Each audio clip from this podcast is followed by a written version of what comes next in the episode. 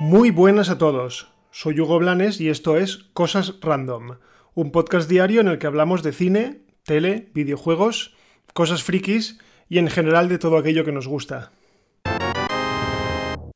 ¿Alguien ha pedido una precuela de La Bella y la Bestia en forma de serie musical y centrada en los personajes de LeFou y de Gastón? Yo creo que nadie. Yo desde luego no la he pedido. Pero Disney va a la suya y ha decidido dar luz verde a una serie de acción real basada en estos dos personajes, que si nos acordamos, en la película estaban interpretados por Josh Gad en el caso de LeFou y por Luke Evans en el caso de Gastón. Van a ser seis episodios de carácter musical y van a ser desarrollados por el creador de Érase una vez, aquella serie que se centraba un poco en todos los cuentos y que iban saliendo pues diferentes villanos como el Capitán Garfio, como Maléfica. Bueno, pues puede ser interesante. A mí, desde luego, no me aporta nada. Eh, reconozco que no soy un gran defensor de la película de La Bella y la Bestia en acción real. Me pareció demasiado oscura. Eh, o es que tenía en un pedestal la que tenía y tengo en un pedestal la película de animación, pero realmente no me, no me dijo nada. No la he vuelto a ver desde el cine y dudo mucho que la vea. Así que nada, tendrá su público, imagino, y, contentos con ellos. Pero es que también es verdad que yo tengo un problema muy grande y es que a mí mm, el actor que da vida a LeFou me da un poco de grima. No, no, sé por qué, no sé bien bien por qué, porque realmente es un cómico y, y, lo hace bien. Que no sé, le veo la cara y me da un poco de asco. Bien, mm, a quien le interese, pues estupendo. Y por cierto, también se ha sabido que Disney estaba trabajando en una serie de acción real basada en la película de Tron, en las dos películas de Tron. Y nos hemos enterado precisamente porque ha decidido no ir o no seguir adelante con ella. Vamos, que ni siquiera la había presentado y la ha cancelado. Una lástima porque la verdad es que el universo de Tron a mí siempre me ha gustado, aunque la primera película me parece un poco cutre, incluso para su tiempo, no, nunca llegué a, considerarla como algo revolucionario, sí que sé que lo fue, ¿vale? Fue una gran película y fue algo muy revolucionario, no, no me acabó. En cambio la segunda, la historia flojeaba mucho, pero en cuanto a efectos me gustó mucho, salvo, salvo ese padre hecho enteramente en 3D que no. yo creo que no convenció a prácticamente nadie. Pues bien, mm, la serie nos quedaremos con las ganas. Disney ha decidido no tirar para adelante con ella, así que. Así que nada, una menos. Ayer, 10 de marzo, fue el día de Super Mario. Y os preguntaréis, ¿por qué es el día de Super Mario? Bueno, pues eso. Esto viene del año 2016, creo recordar cuando Nintendo, un poco para promocionar eh, la figura de su mascota, pues se sacó de la chistera que eh, Mar de marzo y 10, tened en cuenta que los anglosajones dicen la fecha al revés, dicen primero el mes y luego el día, pues si leemos Mar de marzo y 10, pues se puede leer claramente Mario. Bueno, pues Nintendo lo celebra desde hace, pues eso, cuatro años y casi siempre es con, pues con ofertas, con historias relacionadas un poco con los videojuegos.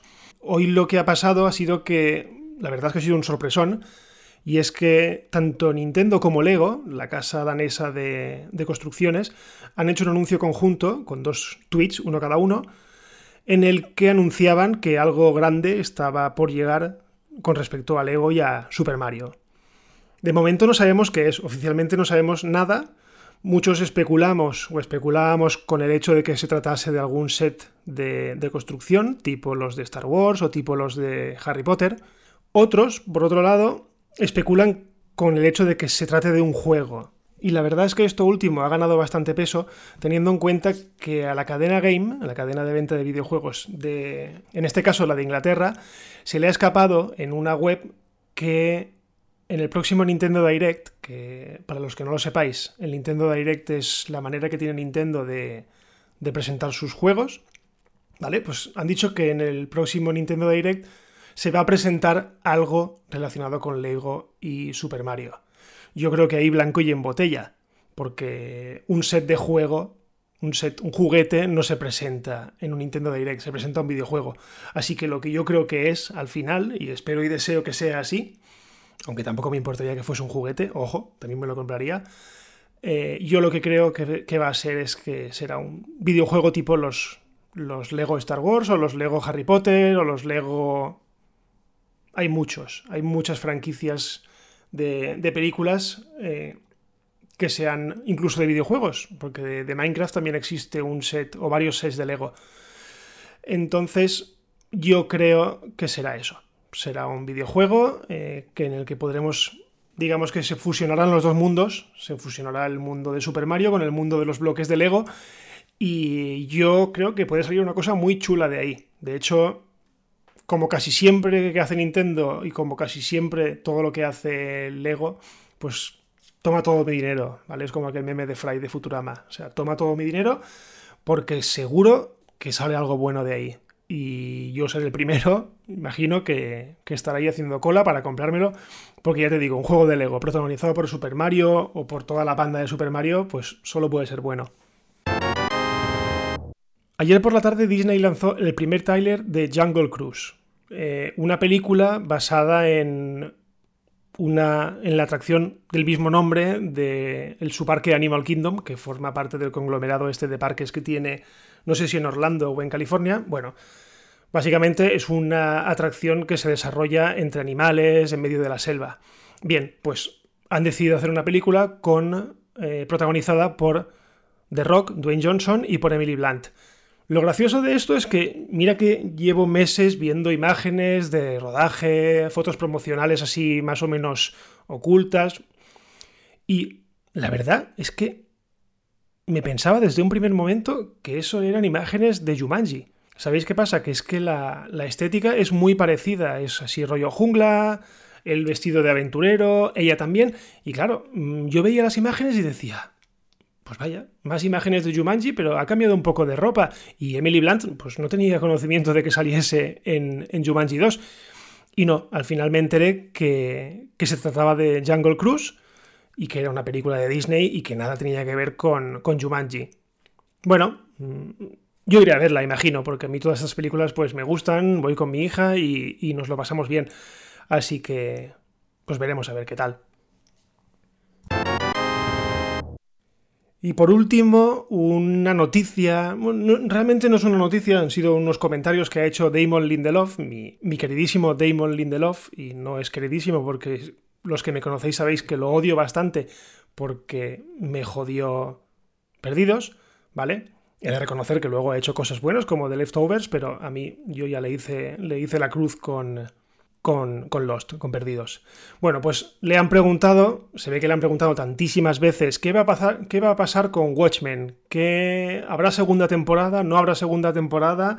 Recordad que Watchmen es una serie que se emitió este, este invierno en, en HBO, muy buena, a mí me gustó mucho, y que funcionaba como una especie de secuela del cómic, ojo, del cómic o de la novela gráfica, no de la película. En principio, mm, yo creo que la serie estaba programada para tener una única temporada, pero yo creo que con el éxito que ha tenido, pues les ha pillado un poco con el pie cambiado y imagino que estarán apretándole para que desarrolle una segunda temporada. Bien, él ha dicho que no, que no tiene nada pensado y que en un principio era una temporada y eso es lo que y eso es lo que hay.